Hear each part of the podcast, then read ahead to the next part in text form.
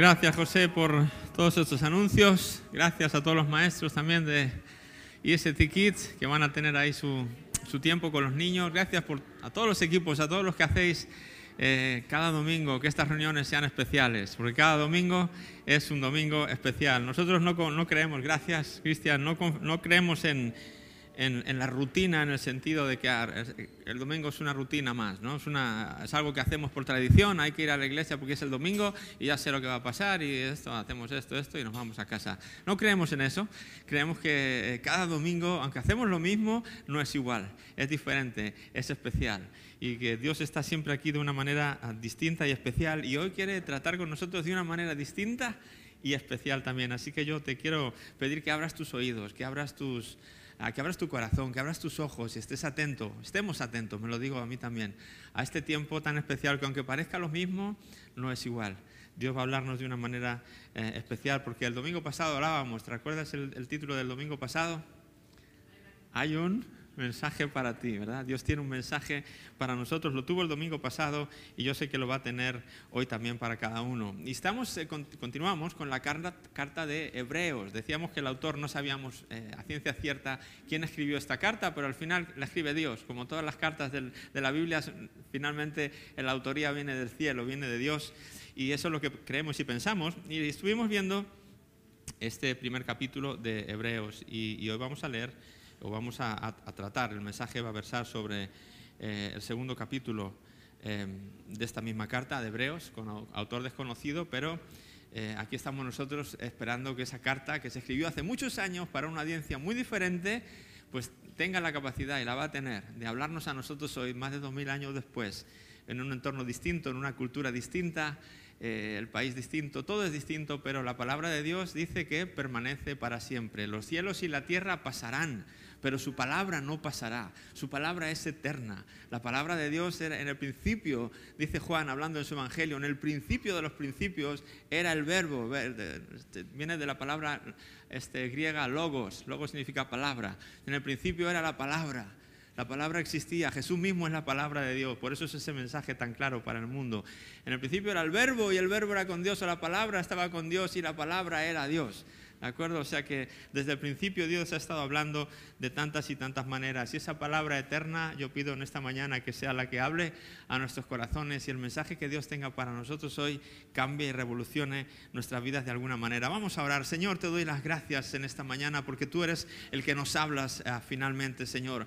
Tú eres esa palabra eterna, esa palabra de vida, Señor, que da, eh, que sacia nuestra sed, que calma nuestro hambre, que da sentido a toda nuestra vida. Esa palabra que era desde el principio, que sigue siendo y que siempre será. Señor, el cielo y la tierra pasará, pero tu palabra no pasará porque tu palabra es tu misma esencia y tú eres eterno, Señor. Tú eres el mismo ayer, hoy y por los siglos, dice tu palabra y nos aferramos también a eso. Tú hablabas en el principio, tú hablas hoy y seguirás hablando, Señor. Y por eso preparamos nuestro corazón y nuestros oídos en esta mañana para escuchar de ti, en el nombre de Jesús.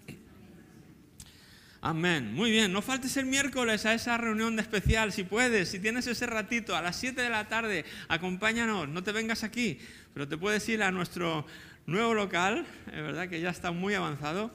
Em, y vamos a tener ahí una reunión, un tiempo muy, muy, muy especial. Vas a poder hacer algo que deje huella. Yo no quiero dar más pistas porque no sé si puedo revelar todo lo que, lo que vamos a hacer, pero quiero decirte que si vas a ese lugar vas a poder dejar una huella durante bastante tiempo, ¿verdad? Algunos lo saben porque se ríe, pero bueno, si no lo sabes, simplemente te vas a alegrar de venir. No te pierdas este miércoles que viene a las 7 de la tarde en Secundino Delgado 31. Ya hay que irnos acostumbrado a, acostumbrando a esto. Esto era Avenida de Santa Cruz 9, ahora ya estamos manejando Secundino Delgado 31, muy cerquita de aquí. Eh, a cinco minutos caminando, ¿de acuerdo? No te lo pierdas esa reunión. Muy bien, volviendo que me voy. volviendo que me voy. Estamos aquí. Hebreos 2, vamos a ver el mensaje que Dios tiene para nosotros en este largo eh, capítulo que como siempre escogemos algún punto que resalta de todo el capítulo porque son muchas las ideas que a veces nos proporciona todo un capítulo de la Biblia, pero yo me he centrado en unos, eh, en unos versículos que de alguna manera nos, dan a entender, nos sigue hablando de este mensaje que Dios dio a través de Jesús. ¿De acuerdo? comentábamos el domingo pasado que Dios había hablado al mundo en, el pasado, Dios había hablado al mundo de muchas formas y de muchas maneras, pero que actualmente en nuestros últimos días dice nos ha hablado por el Hijo. Y veníamos manejando esa idea de cómo Dios nos ha hablado a través del Hijo. Y siguiendo esa línea, el mensaje de hoy lo he titulado Una salvación tan grande, una salvación tan grande. Está tomado literalmente de un versículo que voy a leer al final de este mismo capítulo. Y la idea pues es... Eh, descifrar un poco más cómo es ese mensaje que Dios ha dado al mundo a través de su Hijo Jesús, porque Jesús eh, es un mensaje muy, muy particular, es un mensaje muy, muy especial, es un mensaje sobre un Dios eh, que no es un Dios, o sea, que es un Dios diferente a todos los dioses que el hombre haya podido inventar durante todos los toda la existencia de la humanidad. ¿no? El hombre se ha hecho diferentes dioses y ha tratado de hacerse ídolos aquí, ídolos allá, y poner que la luna es un sol y que el, sol de un dios y que el sol es otro dios y que yo que sé, tantos dioses que el, que el ser humano ha inventado. Esa es como la tendencia que hay en el corazón. Pero el Dios de la Biblia, el Dios que se presenta y se revela a través de Jesús, es un Dios tan distinto a todos estos dioses es un Dios, quiero descifrar en este capítulo cómo se nos presenta el mensaje de Dios. Es un Dios que se encarna, es un Dios que muere y es un Dios que sufre por el bien de sus criaturas. Y yo creo que ningún Dios ha hecho esto.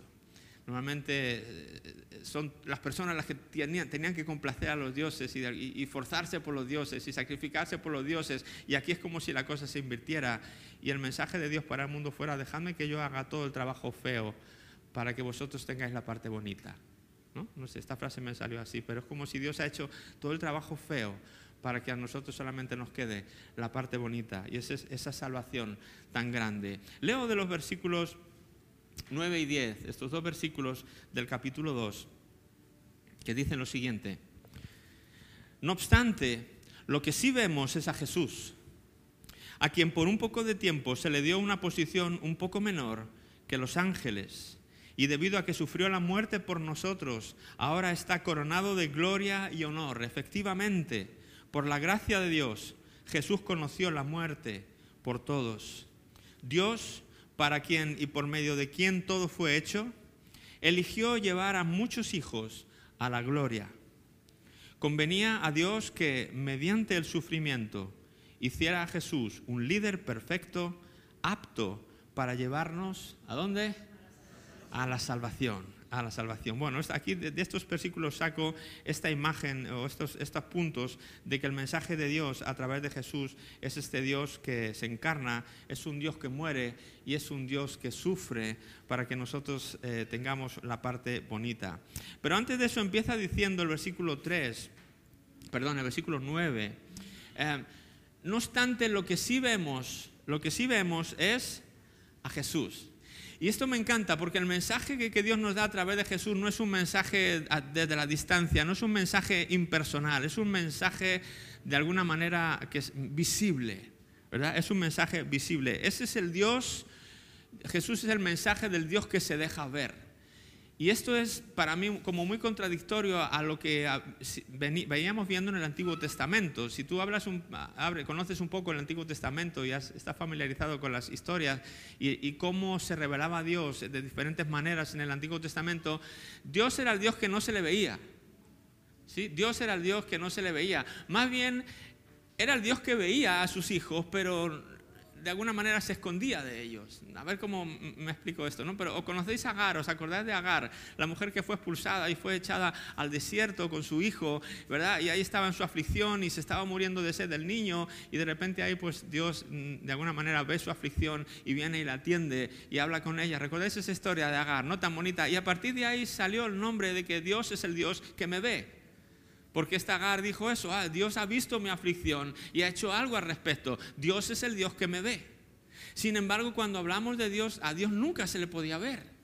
Se le pudo escuchar manifestaciones, pero nunca se veía a Dios. De hecho, Moisés, que es la persona quizá que más encuentros más cercanos tuvo con Dios, em, no se le permitió verle.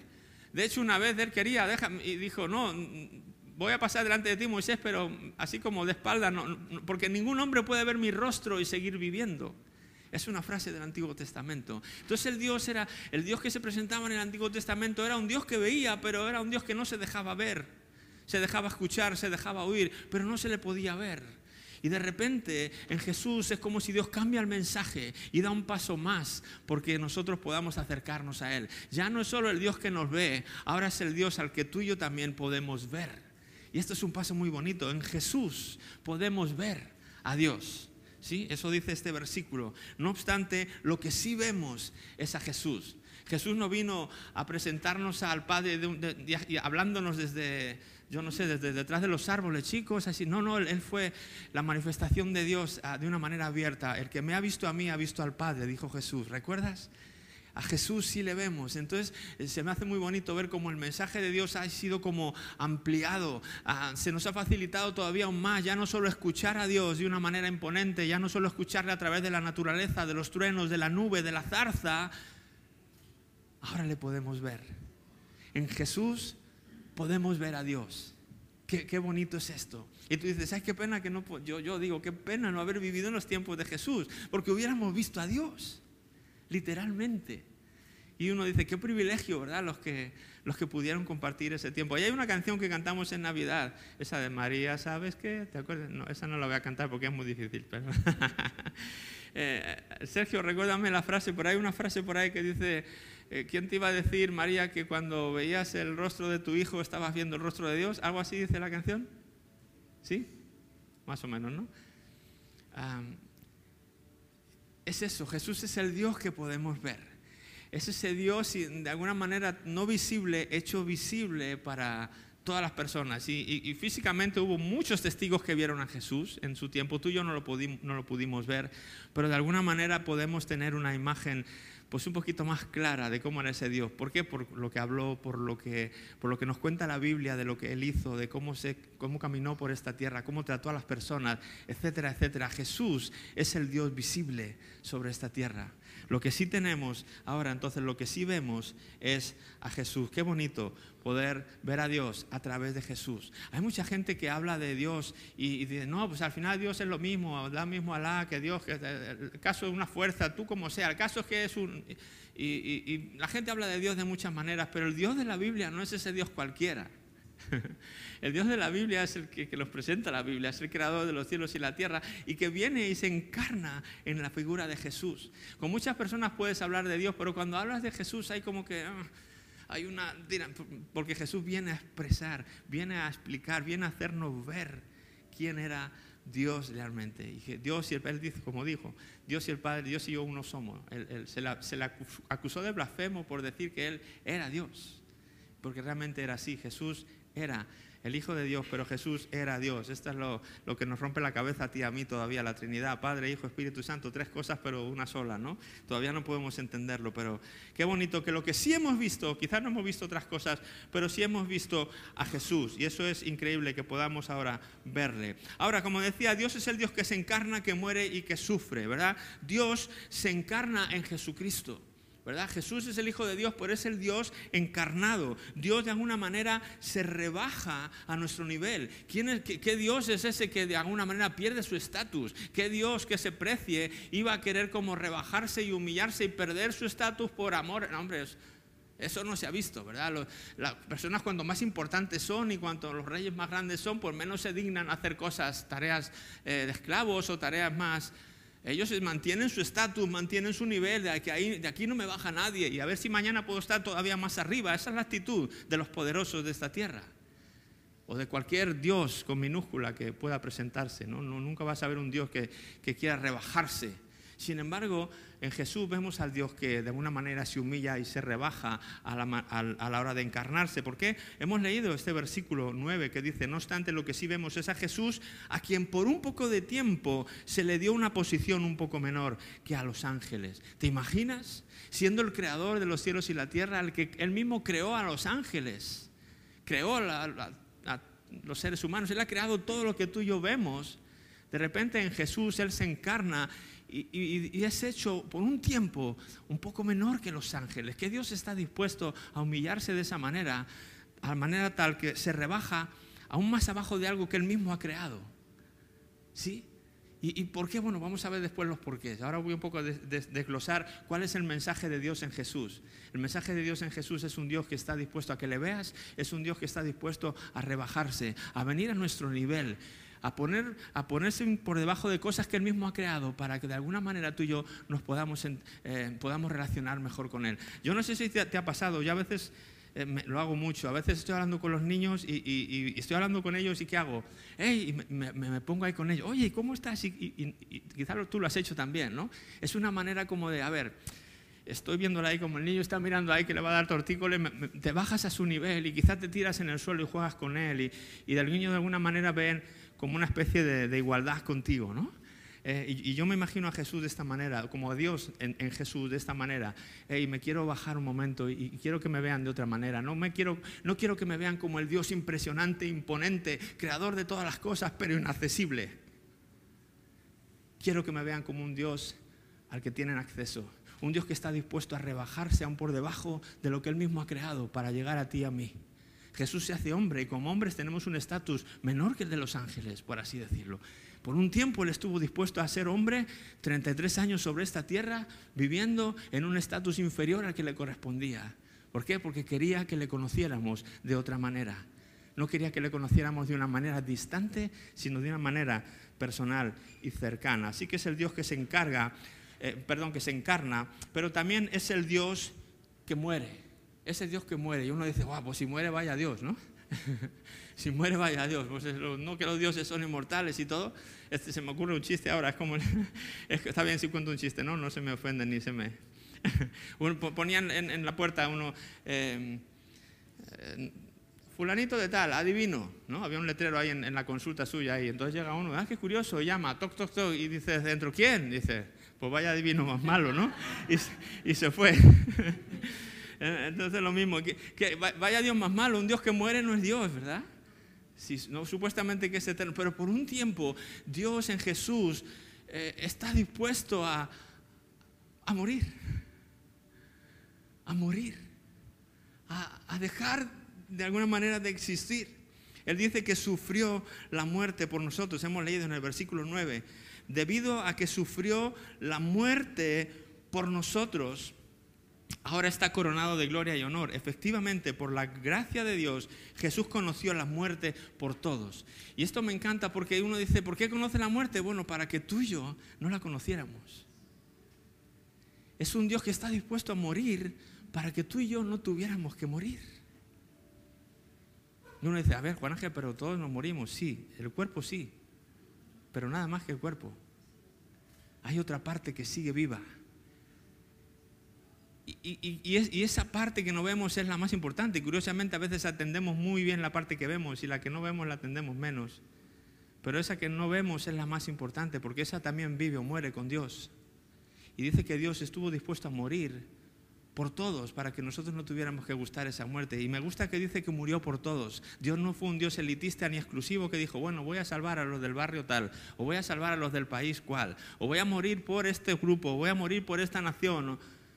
Dios es un Dios que dice, yo quiero que a mí tenga acceso a mí todo el mundo. Yo soy un Dios que me quiero relacionar con todos. Me da igual tribu, lengua, raza, nación. Yo no hago distinciones de, piel, yo no hago distinciones de idioma, yo no hago distinción de estatus. Me da igual si eres rico, si eres pobre, si eres hombre, si eres mujer. Yo vengo a morir por todos. Ese es el Dios inclusivo que dice yo, solo necesito que tú creas en mí. Me da igual quién seas, me da igual cómo estés. Así que es un Dios que se encarna, es un Dios que muere por todos y es un Dios que sufre. Es la tercera idea que nos dan estos dos versículos. Es un Dios que está dispuesto a soportar el sufrimiento por salvarnos. Ese es el fin del, sufrimiento. El versículo 10 que hemos leído ya dice, Dios, para quien y por medio de quien todo fue hecho, eligió llevar a muchos hijos a la gloria. Convenía a Dios que mediante el sufrimiento, ahí lo tenemos, hiciera a Jesús un líder perfecto, apto Qué bonita es esa palabra. Para llevarlos a la salvación. ¿Te has examinado alguna vez de algo? ¿Y has esperado esas listas con temor y temblor? No sé si has hecho una posición o si has hecho un examen de cualquier tipo. Y en muchos lugares la palabra que te dan para si has aprobado o no has aprobado, ¿cuál es? Apto o no apto. Y uno y cuando vas ahí ves tu nombre ahí, Juan Ángel Belmonte, apto. Y tú ¡ah! qué bonito, qué bien se ve, ¿no? Es como estás cualificado para, aquello que te presentaste. Y aquí Dios nos presenta a Jesús Pues que una persona que mediante el sufrimiento, ya no solo mediante la encarnación y la muerte, sino mediante el sufrimiento, hace de Jesús un líder perfecto que es apto, que está cualificado, que ha pasado la prueba, ¿para qué? Para llevarnos a la salvación. No basta solo con la intención de querer, ay, que yo tenía la intención de llevarles a la salvación, ya, pero si no eres apto, por mucha buena intención que tengas, no vale. Sin embargo, Dios en Jesús dice que a Jesús por el sufrimiento le hizo apto para poder llevarnos a la salvación. ¿Sí? Hay un móvil sonando por si alguien no se dio cuenta. apto para llevarles a la salvación. Es el mensaje de Dios a través de Jesús, ¿verdad? Dios es un, es un Dios visible, es un Dios que se encarna, es un Dios que muere y es un Dios que sufre, que hace toda esa parte fea para que a ti y a mí nos quede la parte bonita de poder tener salvación. Por eso hablaba al principio el título, una salvación tan grande, porque fue, aunque fue gratis, fue pagado por un precio muy alto fue pagada por un precio muy alto.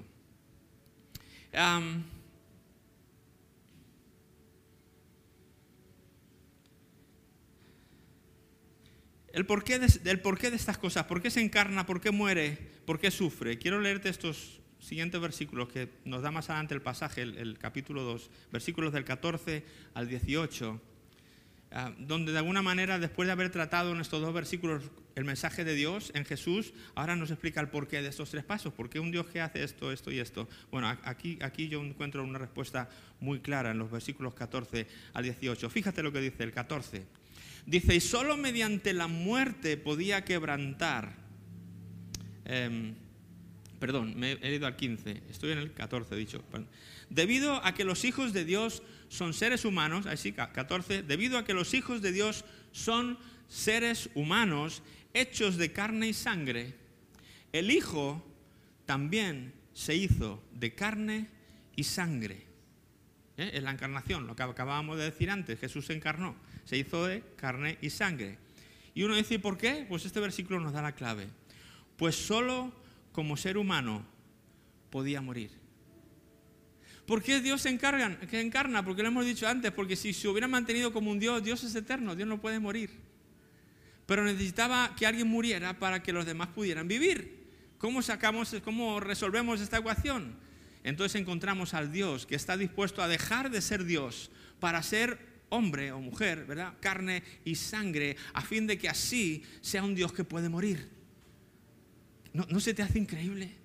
Un Dios que está dispuesto a ser hecho un poco menor que los ángeles, está dispuesto a, hacerse de carne y de sangre, porque solamente como un ser humano entonces podía morir y podía ser un sustituto apto para el resto de la humanidad un día. Ese es el versículo 14, eh, el que, estábamos, eh, el que estábamos leyendo.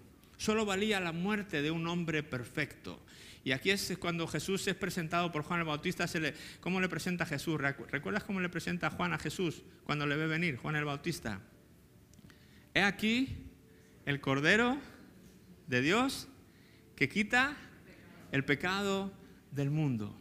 Cuando Juan le ve, dice aquí el Cordero de Dios, es, muy, Juan está visualizando, está profetizando, según está hablando, no sé si lo sabía o no lo sabía, pero está profetizando lo que Jesús iba a hacer, está profetizando la muerte de Jesús. En el, sistema judaico del Antiguo Testamento, los sacerdotes tenían que, para perdonar los pecados del pueblo, tenían que tomar un cordero, un día especial del año, tomaban un cordero y lo tenían que sacrificar para limpiar los pecados de todo el pueblo. Ahora ese cordero tenía que ser un cordero especial, no valía cualquiera tenía que ser un cordero perfecto, no podía tener una mancha, no podía tener un defecto, tenía que ser así como la perfección hecha cordero.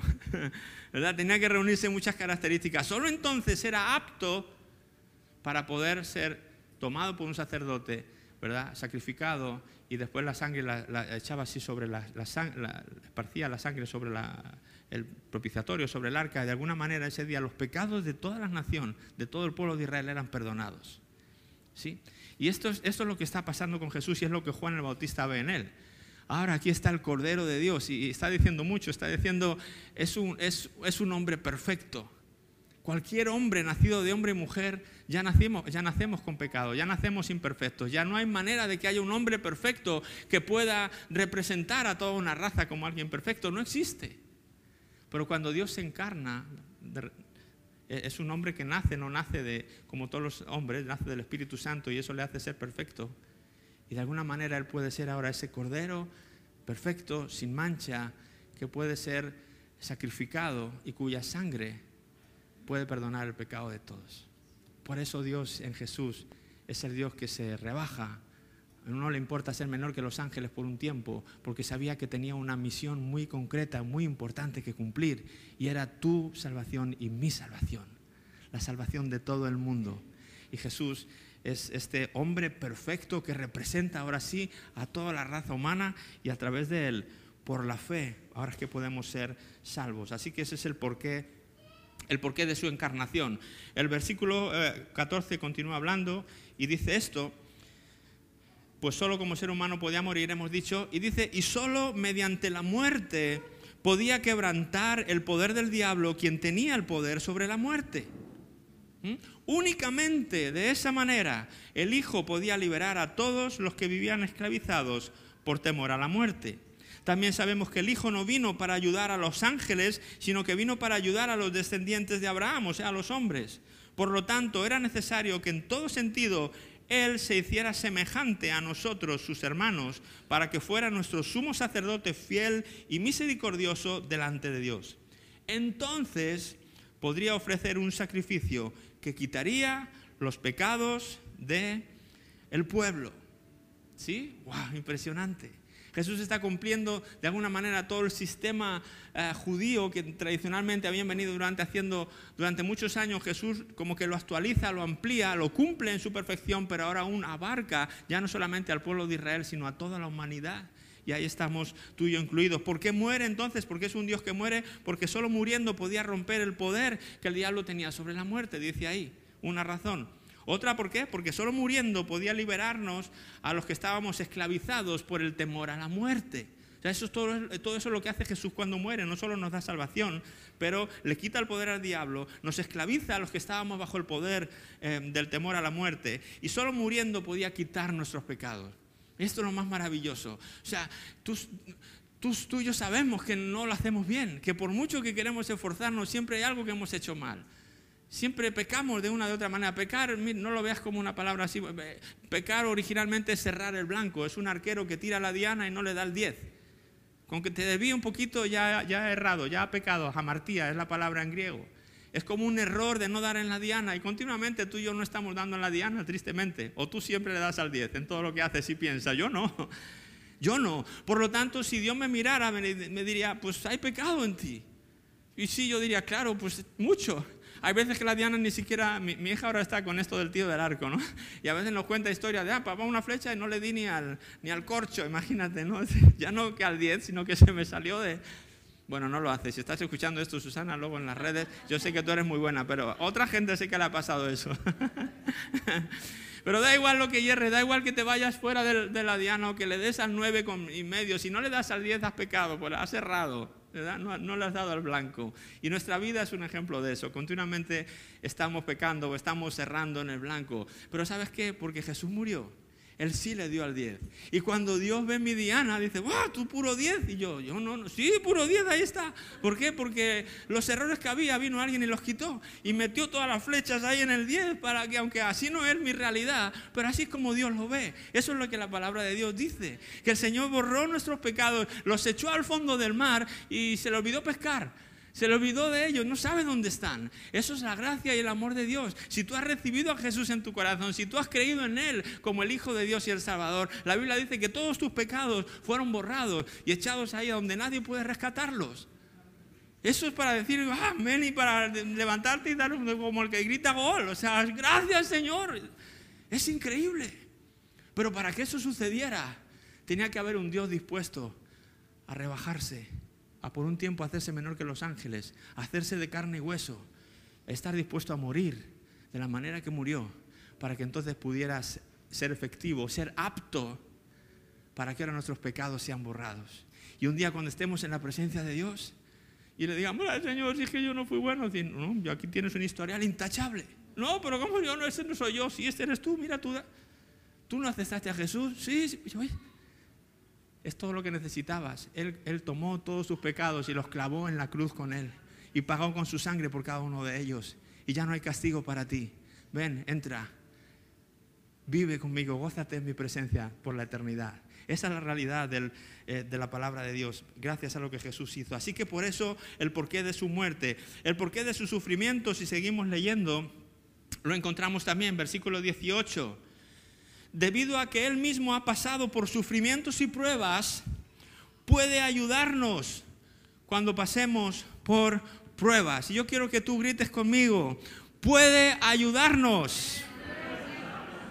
Una, todos juntos. Una, dos y tres. Puede ayudarnos. Él puede ayudarte y puede ayudarme cuando tengo una prueba, cuando tengo una dificultad, cuando tengo una tentación. ¿Por qué? Porque Él pasó por todas las pruebas, Él pasó por todos los sufrimientos, Él pasó por todas las tentaciones. Por lo tanto, te entiende y me entiende. Y cuando tú lo haces mal, no te avergüences de ir a Él. Al contrario, acude corriendo, dile, Señor, yo sé que me entiendes, perdóname. Lo hice mal, ayúdame siento que voy a caer otra vez, Señor. Él, te entiende y Él está dispuesto a ayudarte porque Él sabe lo que es eso, Él sabe por lo que estás pasando, Él sabe por lo que estoy pasando, debido a que Él mismo ha pasado por sufrimientos y pruebas, puede ayudarnos y quiere ayudarnos. En la Biblia lo vemos continuamente cuando las personas con una necesidad física acudían a Él, decían, Señor, si quieres puedes sanarme, y decía, quiero, sé sano. El Señor quiere ayudarnos, no solo quiere, puede, es apto, lo hemos visto antes, es apto para llevarnos a la salvación, es apto para ayudarnos en nuestras pruebas y en nuestras necesidades y en nuestras tentaciones y en nuestros momentos difíciles. Solo falta que tú quieras acudir a Él y digas, Señor, necesito tu ayuda, Señor, ayúdame, Señor, yo sé que tú me entiendes, Señor, tú sabes por lo que estoy pensando y recurro a ti como primera opción. Ayúdame. Aférrate de esta palabra, aférrate de este versículo, léelo en esta semana en tu casa, debido a que Él mismo ha pasado por pruebas y por sufrimientos. Y la palabra original incluye tentaciones, es una palabra que incluye más cosas. Puede ayudarnos cuando pasemos por esas mismas cosas, tú y yo. Así que el mensaje que os decía es una salvación tan grande, qué salvación tan inmerecida Dios nos ha dado, qué salvación tan inmensa de este Dios que está dispuesto a encarnarse, a morir y a sufrir y a hacer toda la parte fea para que a mí me quede la parte bonita, la parte solo de pedir y, ya saber que Él está ahí respondiendo a mis oraciones. Solo quiero dejarte este último ah, versículo, volviendo, hemos leído varios versículos de esta carta, eh, 9 en adelante, pero ahora me voy al principio, al versículo 3. Me voy al versículo 3, que es donde, donde he tomado el título para este mensaje. Hebreos 2 y versículo 3, fíjate lo que dice. Entonces, ¿qué nos hace pensar que podemos escapar si descuidamos esta salvación tan grande? que primeramente fue anunciada por el mismo Señor Jesús y luego nos fue transmitida por quienes le oyeron hablar. Está hablando de cómo la ley de Moisés, en los versículos anteriores al 3, habla como la ley que le fue dada a Moisés, recordáis que mm, os comenté el domingo pasado que en la tradición judía se creía que había sido dada por ángeles. Y Dios dice, si la, esa ley que fue dada por ángeles fue como, eh, era tan importante y se nos hizo tanto énfasis en prestar la atención, mucho más, ¿verdad? Y, cómo a ellos se les castigó cuando no prestaron atención a esa ley. Está diciendo aquí entonces, eh, ¿qué nos hace pensar que podemos escapar si descuidamos nosotros esta salvación que no nos ha sido dada por ángeles, sino por el mismo Dios? El mismo Dios que creó los ángeles, ahora se encarna en Jesús, muere y sufre para darnos esta nueva salvación tan grande y tan, tan accesible y tan fácil. Pero de alguna manera el autor de Hebreo nos está diciendo, hey, esto está muy bonito, pero ¿saben qué? Pongan de su parte. Pongan de su parte y no descuiden esa salvación tan grande que les ha sido dada, que les ha sido regalada, que nos hace pensar que podemos escapar si descuidamos esta salvación tan grande, que no nos ha costado nada. ¿Qué te ha costado? ¿Qué me ha costado la salvación? Decir, Señor, creo en ti, perdóname, me arrepiento y ven a vivir a mi corazón. Eso es todo. No me ha costado más. No he tenido que hacer una inversión económica, no he tenido que flagelarme ni fustigarme, no he tenido que esperar años de estudio, no he tenido que hacer nada. Me fue dada por gracia, porque por gracia sois salvos por medio de la fe. Solo tuve que creer, solo tuve que decir si quiero. Ese fue todo mi esfuerzo. El que se esforzó fue Él, porque yo pudiera nada más poner la mano. Pero ahora el autor de Hebreo nos está diciendo, hey chicos, está bien, eso esto es precioso. Simplemente no descuiden esa salvación tan grande que Dios les ha dado. No descuiden todo lo que Dios ha hecho por ustedes. Y de alguna manera cuiden eso. Yo cuando venía, pensaba esta palabra, pensaba en un jardín, por ejemplo, ¿no? Eh, qué bonitos están los jardines cuando se cuidan. ¿Sí? ¿Ha visto esos jardines, no? Que están cortaditos así, perfectos. Y luego los bordes así, igual, trazados casi como con, con, este, con, regla, con escuadra de cartabón. Y las florecitas todas así, con la, la tierrecita escarbada, perfectamente recortada. No sé, ¿no? Un árbol bien podadito. Cuando tú ves un jardín cuidado, dices, guau. Bueno, no dices guau, dices cho. Cho, qué, qué bonito, ¿verdad? Guau, se dice en otro lado. Cho, qué bonito. Qué, mira qué jardín. Qué bien cuidado está. Y por el contrario, ¿has visto un jardín descuidado? Todas las matas ahí, la grama, unas más altas que otras, este, no se ve orden, no se ve limpieza, no se ve nada, se ve ahí matorrales ahí creciendo juntos. Y yo cuando pensaba en esto de la salvación decía, ¿cómo estará si la salvación fuera un jardín en mi corazón? Señor, ¿cómo lo estás viendo? ¿Estás viendo un jardín cuidado o estás viendo un jardín descuidado? Tengo los árboles podados, tengo el jardín cortadito, está regado, está abonado, o es un jardín ahí salvaje que... Sí, yo quiero pasarte esta pregunta a ti también esta mañana. ¿Qué nos hace pensar que podemos escapar si descuidamos esta salvación tan grande? Sí, no, no es Señor, dame y ya está, y ahora me tiro a la bartola hasta que el Señor venga por mí. Cuando yo entiendo esa salvación tan grande y lo que Él ha hecho por mí, no me sale otra cosa que esforzarme. Y esta mañana hablábamos un poco de eso. Antes de empezar esta reunión, nos reunimos como equipo. Eh, todas las áreas que estamos participando de alguna manera, tenemos una pequeña reunión y se nos exhortaba en esta mañana a, a, eso, a dar nuestro 100%. Cada día que te levantas es un compromiso y una decisión de decir si voy a la iglesia, si no voy. Si decido ir, ¿cómo voy a ir? ¿Voy a ir a, pasar el rato o voy a ir a ser intencional? ¿Voy a dar mi todo en la alabanza o voy a que otros canten y yo simplemente hago bulto? Eh, ¿Voy a prestar atención en, la, en, el mensaje o voy a estar pensando en las cosas que tengo que hacer y en la comida y en la cena de esta noche? Sí. Eh, eh, uno puede hacer algo. Tenemos la salvación tan grande, pero, pero esa salvación necesita un cuidado. Necesitamos cuidar eso que nos ha sido dado gratuitamente, con tanta facilidad. Busquemos primeramente el rostro de, Dios, busquemos primeramente el reino de Dios. Las demás cosas se van a alinear después. Busquemos el amar a Dios sobre todas las cosas y al amar a nuestro prójimo como a nosotros mismos. Y busquemos anunciar su evangelio donde quiera que vayamos. Seamos intencionales, no hagamos de esto una rutina, no convirtamos esto, esta salvación tan grande, en una tradición más, en una religión más, se llame así, se llame asado, da igual. Las religiones no valen para nada. Lo que vale es entender lo que Dios hizo por mí, la salvación tan grande que me dio. ¿Y qué voy a hacer yo ahora con eso? ¿Cómo lo voy a cuidar? Yo te, animo a que te pongas de pie, te invito a que te pongas de pie en este momento.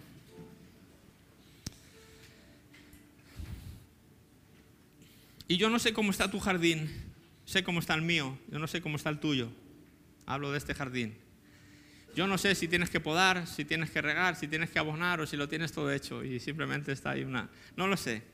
Lo que sí sé es que hay alguien que lo sabe y que hay alguien que está interesado en que ese jardín esté bonito porque tú vas a ser el primer beneficiado. Tú vas a ser el primer beneficiado. Y no podemos tomar esta salvación tan grande a la ligera. No podemos dejar que Él haya hecho todo ese trabajo y ahora yo ser tan desagradecido como para decir, nada, pues gracias por la salvación, pero ahora yo vivo mi vida y tú eres una cosa más en mi vida, Señor.